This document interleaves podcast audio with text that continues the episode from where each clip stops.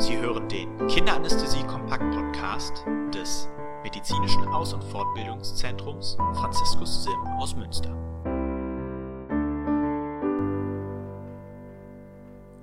Herzlich willkommen zum Kinderanästhesie-Kompakt-Podcast.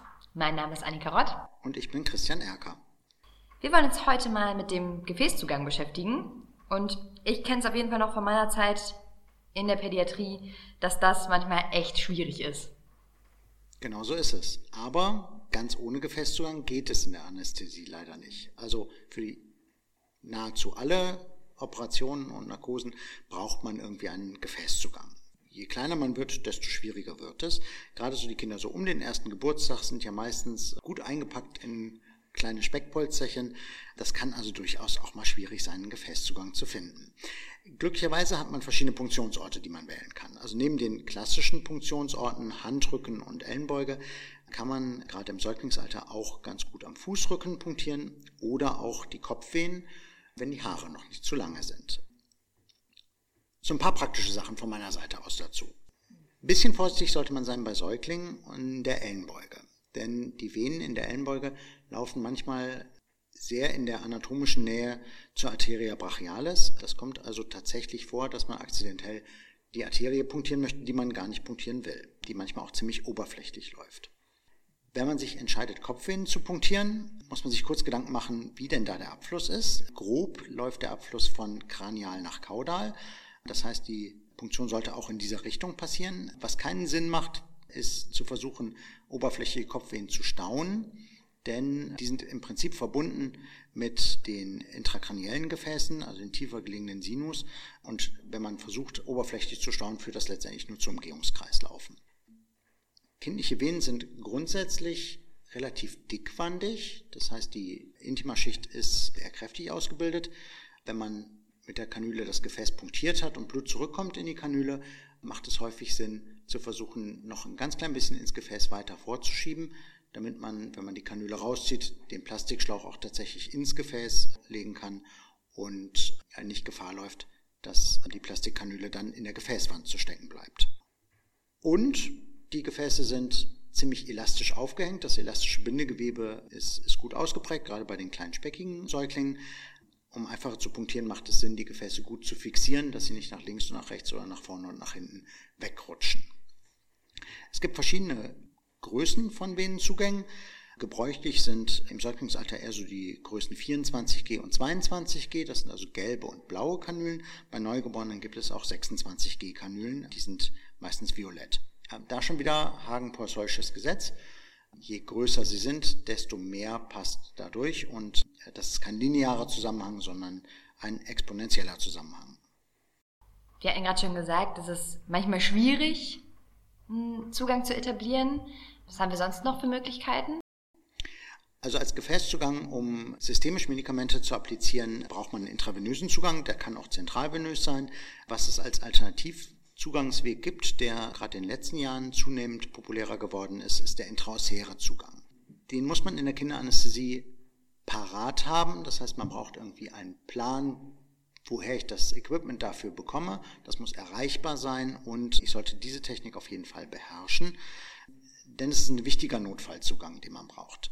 Es kann passieren in der Kinderanästhesie, dass man in eine Situation kommt, gerade wenn man Maskeneinleitung macht, dass ich keinen Venenzugang etabliert habe, dass ich aber gleichzeitig auch ein Atemwegsproblem bekomme. Und um das Atemwegsproblem zu lösen, brauche ich wiederum einen Gefäßzugang. Das heißt, ich muss irgendwie eine Variante haben, wie ich schnell da hinkomme, systemisch Medikamente zu applizieren. Und das ist der intraosäre Zugang. Es gibt verschiedene Systeme dafür. Klassische intraosäre Nadeln. Ich sag mal, weit verbreitet hat sich eigentlich die EasyIO. Das ist also eine Bohrmaschine, mit der man einen relativ scharfen Fräskopf durch die Corticalis in die Spongiosa hinein bohrt und darüber relativ zeitnah einen intraosären Zugang etablieren kann. Hauptfunktionsort für Kinder ist dabei die proximale Tibia. Ja, man hofft ja immer, dass man das nicht braucht. Trotzdem ist es definitiv sinnvoll, das mal ausprobiert zu haben, oder? Genau, es ist ein System, was man auf jeden Fall geübt haben muss. Das ist auch mit Fallstricken verbunden. Das muss man mal vorher in der Hand gehabt haben, bevor man es tatsächlich am Menschen versucht auszuüben. Da gibt es eigentlich zum einen ganz gute Online-Materialien zu, also ganz viele Videos, die im Netz kursieren und aber auch Schulungsmaterialien und Übungsphantome findet man eigentlich in jedem größeren Reanimationskurs oder Notfallkurs. Das macht Sinn, das wirklich einmal in der Hand gehabt zu haben. Ja, auch bei uns vom Franziskus-Sim haben Mitarbeitende vom Franziskus-Hospital die Möglichkeit, das mal auszuprobieren in Hands-on-Kursen. Schaut dafür gerne auch nochmal auf die Internetseite franziskus-sim.de. Kommen wir doch nochmal zu anderen Applikationswegen. Wir hatten jetzt den intravenösen Zugang, den intraossären Zugang. Was hat man sonst in der Anästhesie noch für Möglichkeiten? Ja, der Kreativität sind da ja keine Grenzen gesetzt. Also was man grundsätzlich ja noch an Möglichkeiten hat, ist Rektal- und Oralmedikamente zu geben. Das spielt in der Anästhesie eher so eine untergeordnete Rolle. Rektal finden ab und an mal die Phlogistika kommt zum Einsatz, also Ibuprofen oder Paracetamol zum Beispiel als Zäpfchen aber das ersetzt nicht die intravenöse Gabe von Medikamenten. Neben der intramuskulären Gabe habe ich noch eine Möglichkeit, die ich kurz erzählen wollte, insbesondere in der Kinderanästhesie, und zwar die intranasale Gabe von Medikamenten. Da gibt man also Medikamente vernebelt, im Idealfall über die Nasenschleimhaut.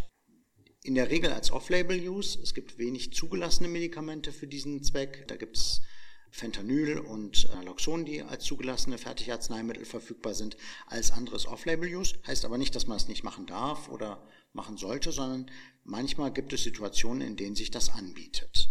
Was man zum Beispiel gut machen kann, ist darüber medikamentöse Prämedikation, also Anxiolyse über die Nase oder aber zum Beispiel, wenn im Aufwachraum der Gefäßzugang rausgerutscht ist und nicht mehr benutzt werden kann und ich aber trotzdem noch ein Opiat geben möchte, kann man auch über die Nase eine Analgesie machen. Also ist das doch eigentlich eine super Vorbereitung auch, oder?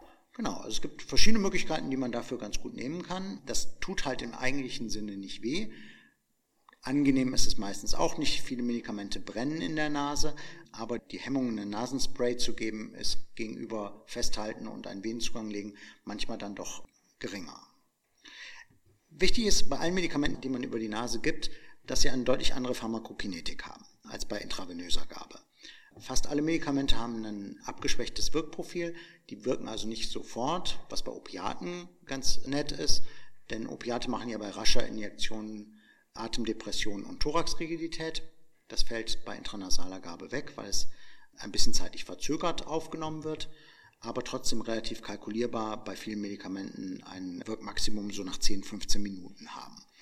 Man muss andere Dosen nehmen. Es resultiert immer eine andere Dosierung, ein anderes zeitliches Wirkungsmuster. Es gibt ganz viele Untersuchungen dazu und ganz viele Möglichkeiten von Medikamenten, die man nehmen kann. Bis zu 20 verschiedene Medikamente sind da gut untersucht, auch im Rahmen von klinischen Studien. Eine ganz gute Übersicht. Hintergrund dazu findet man zum Beispiel im Internet unter www.intranasal.net.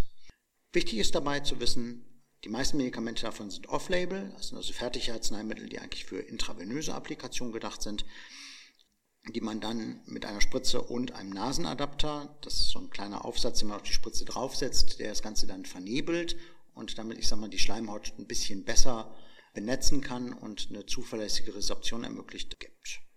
Ja, das klingt ja jetzt erstmal relativ einfach. Gibt es denn was Spezielles, was man dabei noch beachten sollte? Ja, genau. Also man muss das mathematisch tatsächlich korrekt berechnen. Man braucht hochkonzentrierte Medikamente. Man sollte sich in so einem Dosisbereich bewegen, der unter einem Milliliter pro Nasenloch ist. Also man braucht hochkonzentrierte Medikamente mit geringer Menge und hoher Konzentration. Damit ich die richtige Dosis ausrechne, muss ich da tatsächlich irgendwie im 0,1, 0,15 Milliliter Bereich hantieren. Man muss auch mit beachten, dass dieser Nasenadapter MAD einen Totraum hat, der muss mitberechnet werden, ansonsten landet das Ganze nur in dem Totraum von dem Konnektor. Und man braucht ein bisschen Druck, um das Ganze in die Nase zu vernebeln. Man muss aufpassen, dass nicht Spritze und Konnektor dabei auseinanderbrechen. Außerdem ist es halt Off-Label-Use, das muss entsprechend auch aufgeklärt werden. Es macht Sinn, wenn man das regelmäßig benutzt, dass man eine passende Dosistabelle parat hat, dass man die passenden Dosierungen auch angepasst auf die eigenen Medikamente direkt zeitnah nachlesen und nachrechnen kann. Dann lass uns an dieser Stelle gerne nochmal die wichtigsten Aspekte zusammenfassen. Ein PVK bei jeder Narkose ist unbedingt notwendig und der Zugang, also der intraossiäre Zugang, ist wirklich nur als Notfallzugang, ja, eigentlich zu verwenden. Man sollte das da haben und auch auf jeden Fall üben, dass man das anwenden kann. aber es sollte kein Standardverfahren sein, um einen Zugang zu etablieren. Genau, man muss es beherrschen, man muss wissen, wie es geht. Es ist nichts für jeden Tag, aber es sollte irgendwie da sein. So genau wie der, der Spruch Suzuki in der Anästhesie, ever have it, never use it. Natürlich gibt es noch andere Alternativen, die je nach Situation genutzt werden können. Ähm, den oralen Zugangsweg oder auch rektal. Ja, und wir haben jetzt nochmal von dir gehört, dass auch intranasal durchaus eine Möglichkeit ist, Medikamente zu verabreichen. Aber auch da sollte man für jede Applikationsart sich nochmal vertraut machen mit der Dosierung und auch anderen, ja, Fallstricken, die diese Verabreichungsarten mit sich bringen. Genau so. Wie macht ihr es? Wenn ihr Kommentare habt, schreibt uns doch gerne eine E-Mail ähm, an podcast.sfh-münster.de. Weitere Informationen findet ihr noch auf der Homepage vom Podcast unter www.franziskus-sim.de.